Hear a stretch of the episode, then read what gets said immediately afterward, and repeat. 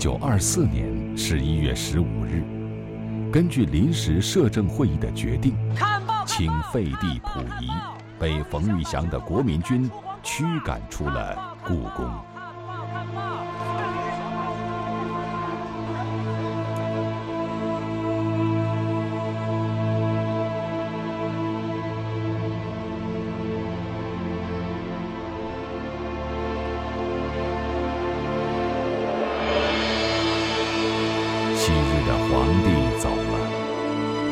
皇宫中数不清的稀世珍宝。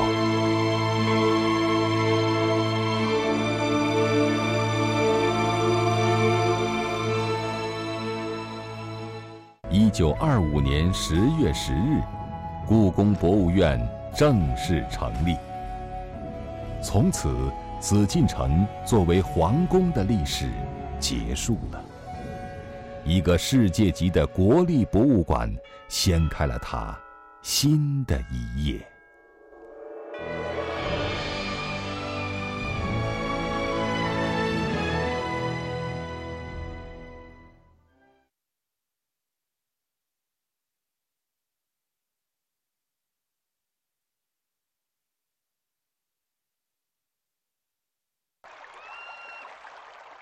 一九二三年六月二十六日夜晚。一场突如其来的大火烧毁了紫禁城建福宫。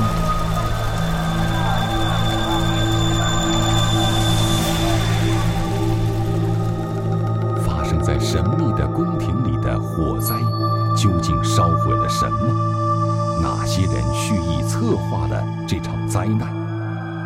蹊跷的火灾再次引起了人们对故宫稀世国宝命运的关注。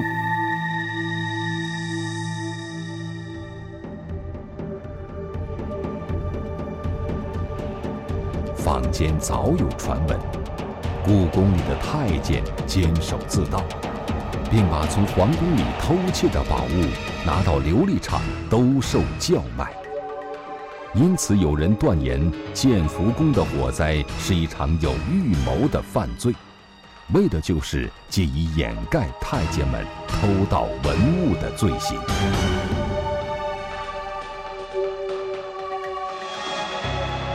溥仪下令严查火灾的原因，查来查去，仍然是不了了之。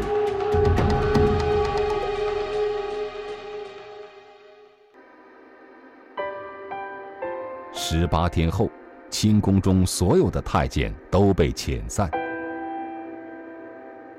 只有那些积攒了好几百年的奇珍异宝，还留在宫中。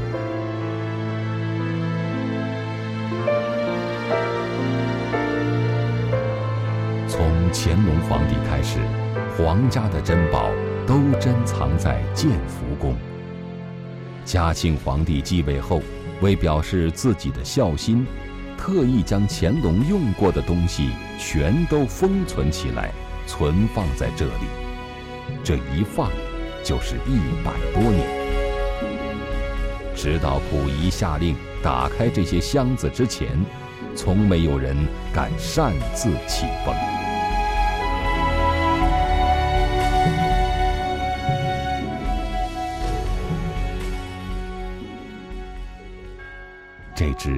其貌不扬的杯子，它的历史恰好和这座宫殿一样长。杯子底部“永乐年制”的字样，奠定了明清两朝官窑瓷器的一个规矩，就是所有的瓷器都要用皇帝的年号来题写款识。杯体优亮。又夹杂着铁锈般的青花颜色，来自于一种叫做苏麻离青的骨料。它是由郑和下西洋的船队从遥远的阿拉伯带回来的，因此珍贵无比。永乐皇帝在建造了紫禁城的同时，没有忘记给这座宫殿增添新的珍宝。永乐青花，成为中国瓷器制造史上最珍贵的品种之一。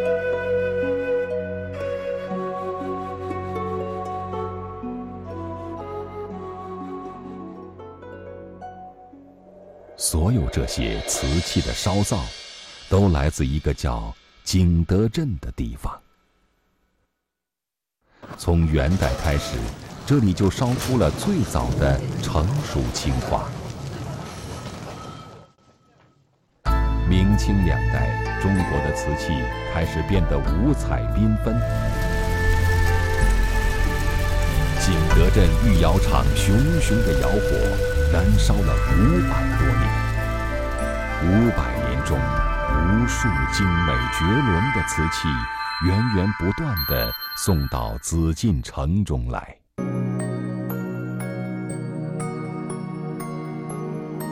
清朝乾隆时期，中国的瓷器制造业发展到了巅峰。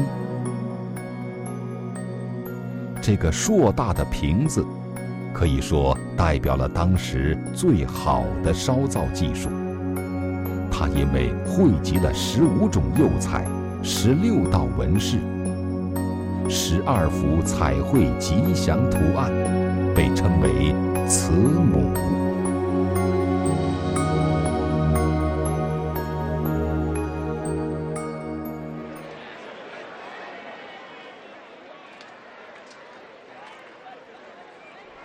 今的故宫中收藏有三十五万件瓷器，其中很大一部分都是明清两代的官窑烧造的。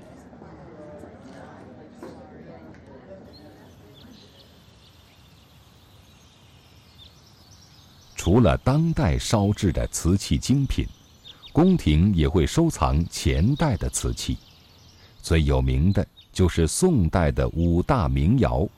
钧窑、汝窑、哥窑、官窑和定窑。钧窑这种独一无二的迷幻般的色彩，是在高温中的窑炉里面自然流淌形成的，被称为窑变。因为色彩的不同，它们被冠以天青。玫瑰紫等绚丽的名称，其中以红色最为珍贵。汝窑淡青色的外表是它高贵身份的独特标志。这种淡雅的色彩和洗练的造型，代表了另一个瓷器高峰时代的美学追求：清雅。而不失华美，简约而不失厚重。宋代五大名瓷中，它的传世数量最少，全世界不足百件，其中二十件在北京故宫。歌窑表面这些细碎的纹理有一个好听的名字——百击碎。陶瓷研究者。把它叫做开片，这是因为瓷器出窑的时候迅速冷却，胎和釉遇冷收缩的系数不同造成的客观效果。这种自然形成的开片，体现了歌窑特殊的装饰意蕴。官窑，这种粉青釉色、造型典雅古朴的瓷器。据说是用玛瑙制造的釉料烧造的，因此釉面有玉石般的温润光泽。定窑因为瓷器烧造在河北定州而得名。精致的定窑瓷器有着美玉般的纯白色泽。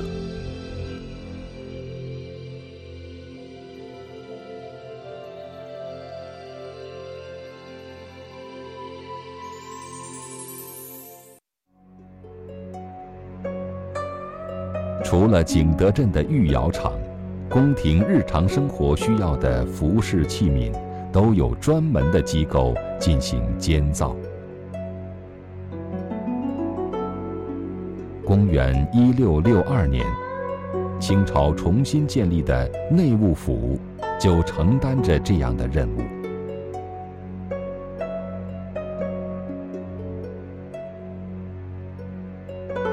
皇宫里的物品，从日用瓷器到桌椅板凳，从玩赏的玉器到陈设的景泰蓝，从布置宫殿的绘画到金银器皿。都由这个掌管皇宫衣食住行的机构负责。这把精巧的椅子，全世界绝无仅有。椅子的主要部分由名贵的鹿角制成。更绝的是，这些鹿角都是康熙皇帝亲自猎获的。这把鹿角椅就是内务府的杰作。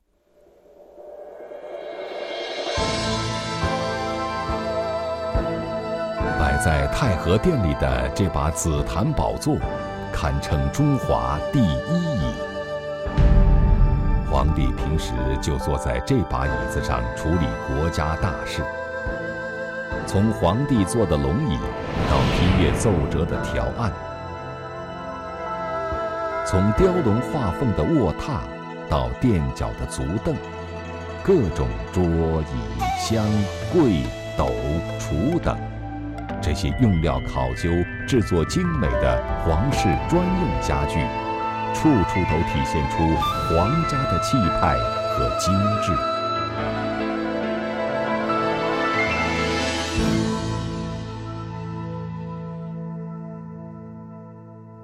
明代的家具比较注重外部轮廓线条的变化。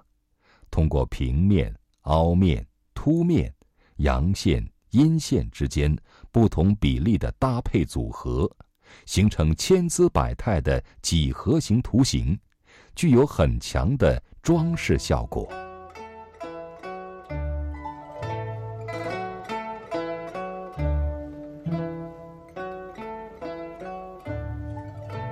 清代家具则体现了满汉文化的交流融合。比较注重形式，追求奇巧，崇尚华丽，装饰手法更多的使用雕刻、镶嵌和描绘。吉祥图案是清式家具最喜欢的装饰题材。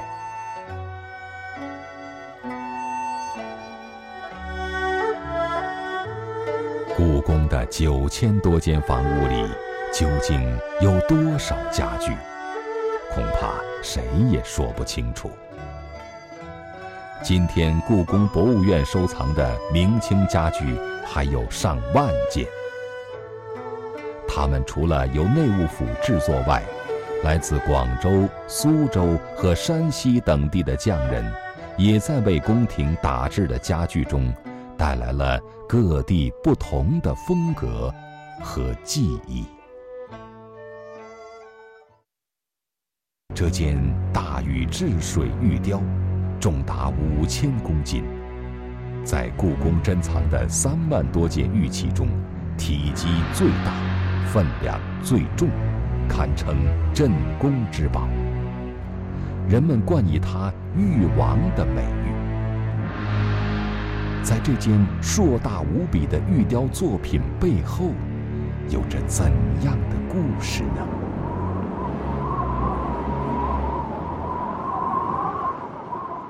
中国新疆境内有一座海拔近五千米、终年积雪的弥勒塔山，盛产一种当地称之为“和田玉”的美玉。每年的七八九三个月，利用短暂的融雪季节，采玉工开始进山采料。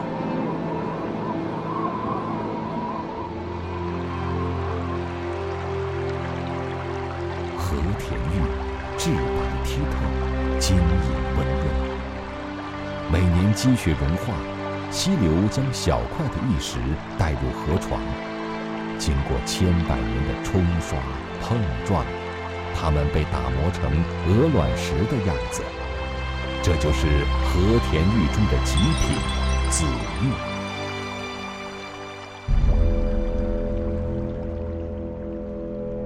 公元一七六零年后的一个夏天，采玉工在弥勒塔山上发现了这块重达五千多公斤的玉石料。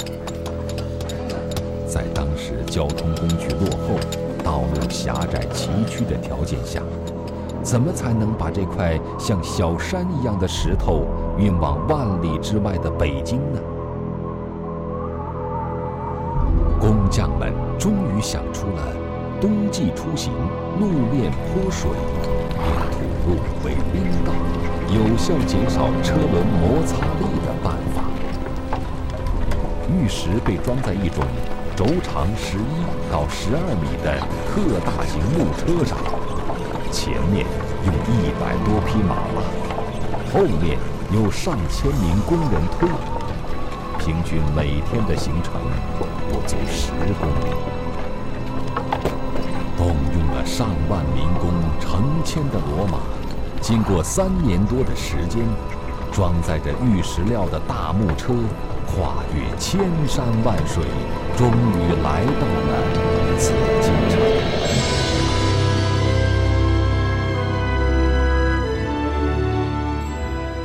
见到如此巨大的和田玉，乾隆皇帝龙颜大悦。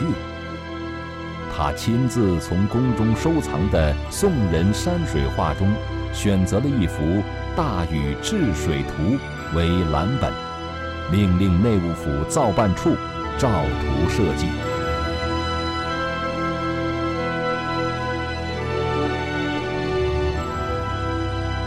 画好样稿之后，乾隆皇帝又决定将玉料和蜡样运往扬州，因为那里。有天下最好的玉工匠。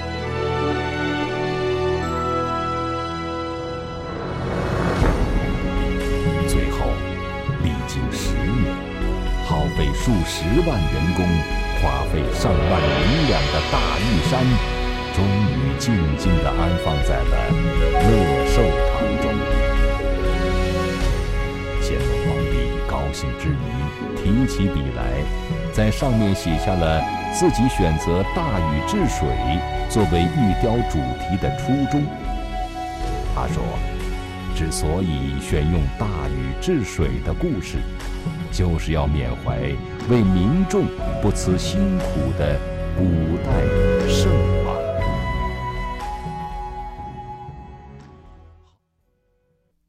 紫禁城里共有九千多间房屋。其中不乏豪华的宫殿和舒适的楼阁，可是富敌四海的乾隆皇帝，偏偏对养心殿里这间不足六平方米的西暖房情有独钟。他常常在这里读书习文，欣赏古董字画。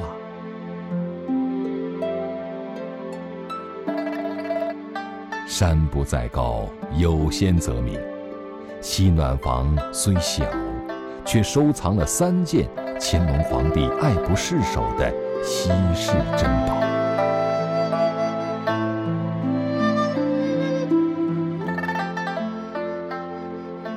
王羲之的《快雪时晴帖》，王献之的《中秋帖》，和王洵的《博远帖》。因此，西暖房又叫三希堂。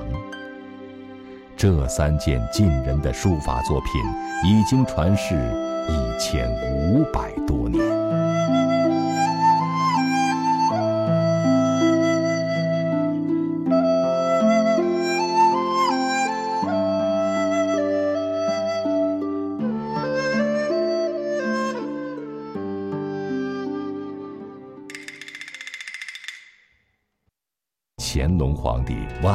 没有想到，一百多年后，这三件稀世书法珍品却经历了一场失散回流的悲喜剧。二十世纪初，清王朝彻底崩溃瓦解，宫中一片混乱。一个封号叫景妃的女人，趁乱偷偷地将中秋帖和博远帖转移到他居住的寿康宫，然后卷在行李中夹带了出去。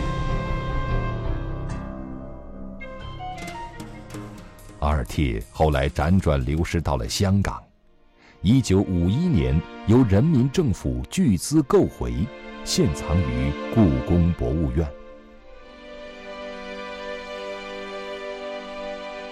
王羲之的《快雪时晴帖》，则在一九四九年辗转到了台湾，现藏于台北故宫博物院。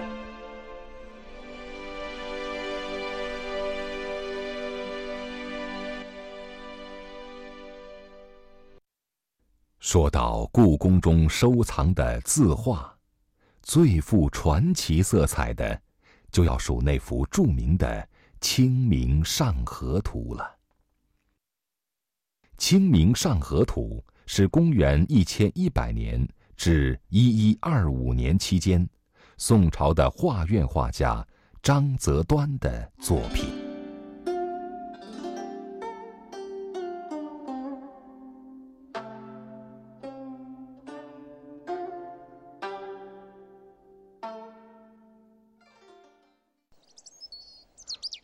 元一一二七年，金人占领了开封。《清明上河图》第一任主人，宋朝的皇帝宋徽宗赵佶，成了金人的俘虏。这幅画也就流落到了金朝。元灭金后，《清明上河图》被重新收入皇宫。公元一三五一年。一个装裱匠用赝品将其替换，把它偷出宫去。元明两代经数人之手后，画作落入明朝权臣严嵩的手中。严嵩败亡后被抄家，《清明上河图》被朝廷没收。据说。大太监冯保再次把它偷了出去，于是《清明上河图》又开始在民间流徙辗转。《清明上河图》在民间的最后一任主人是清朝的官员毕沅。毕沅去世后，他生前的过失被追究，受到抄家的处分。于是，《清明上河图》随着其他查抄的物品，第四次进入宫廷。这时候，乾隆已经去世多年，他再也没有机会看到这件绝世珍宝。至此，《清明上河图》离奇的命运还没有结束。清朝的末代皇帝溥仪以赏赐的名义，让自己的弟弟溥杰将此画带出紫禁城，然后又夹带到天津和长春。一九四五年，为满洲国覆灭，《清明上河图》最终为东北博物馆收藏。新中国成立后，一九五三年。《清明上河图》被调拨到故宫博物院，再次回到他熟悉的紫禁城。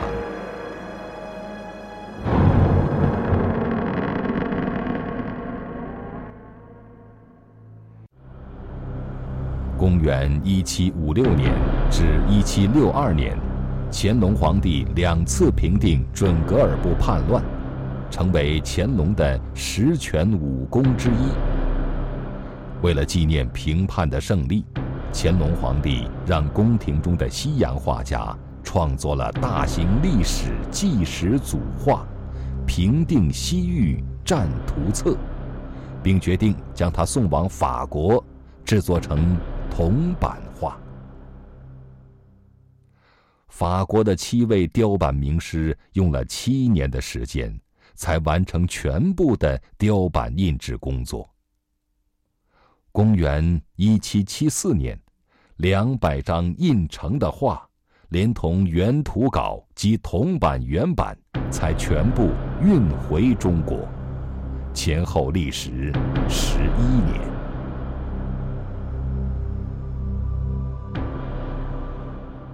乾隆皇帝的收藏热忱，当然不止于书画，他还编撰过两本名叫《西清古鉴》和《宁寿鉴古》的书。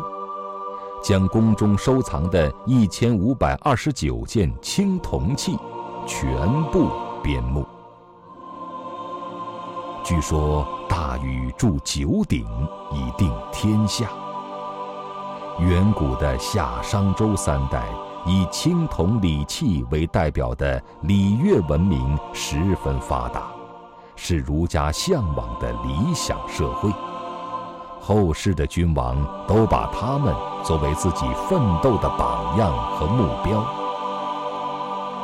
到了乾隆时期，青铜礼乐文化早已成为昨日黄花，但这不妨碍皇帝用收藏的方式寄托自己的政治理想和追求。因此，宫廷收藏的青铜器不仅有金石考古的意思。还含有政教借鉴的意味。如今故宫收藏的青铜器有一万五千件，是乾隆时期的十倍。仅刻有铭文的先秦青铜器就达一千六百多件。这件毛公鼎，现藏台湾故宫，是乾隆生前。没有见过的。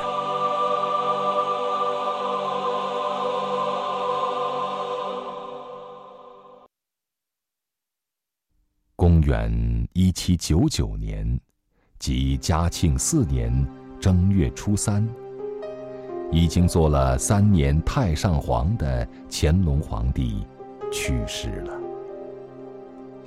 而大清帝国盛世的余晖。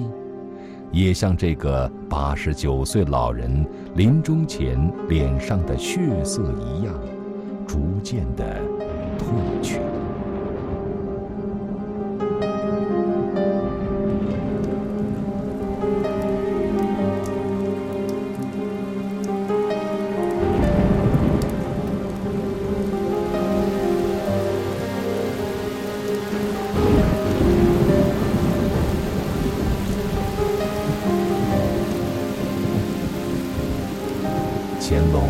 世后，嘉庆皇帝作为一个孝子，将父亲生前喜爱的书画和器物全部打包装箱，封存在建福宫中。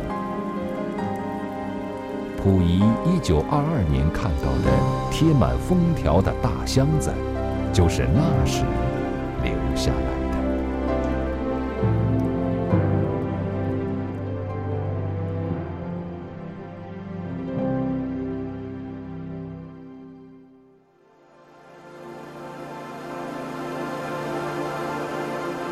五百年，日沉月浮，风云变幻，数不清的帝王将相、文人墨客、能工巧匠，都以紫禁城为舞台，展示着自己别样的风采。这里曾是帝国的心脏，财富的渊薮。所有政教征伐的号令处，一切宫廷阴谋的策源地。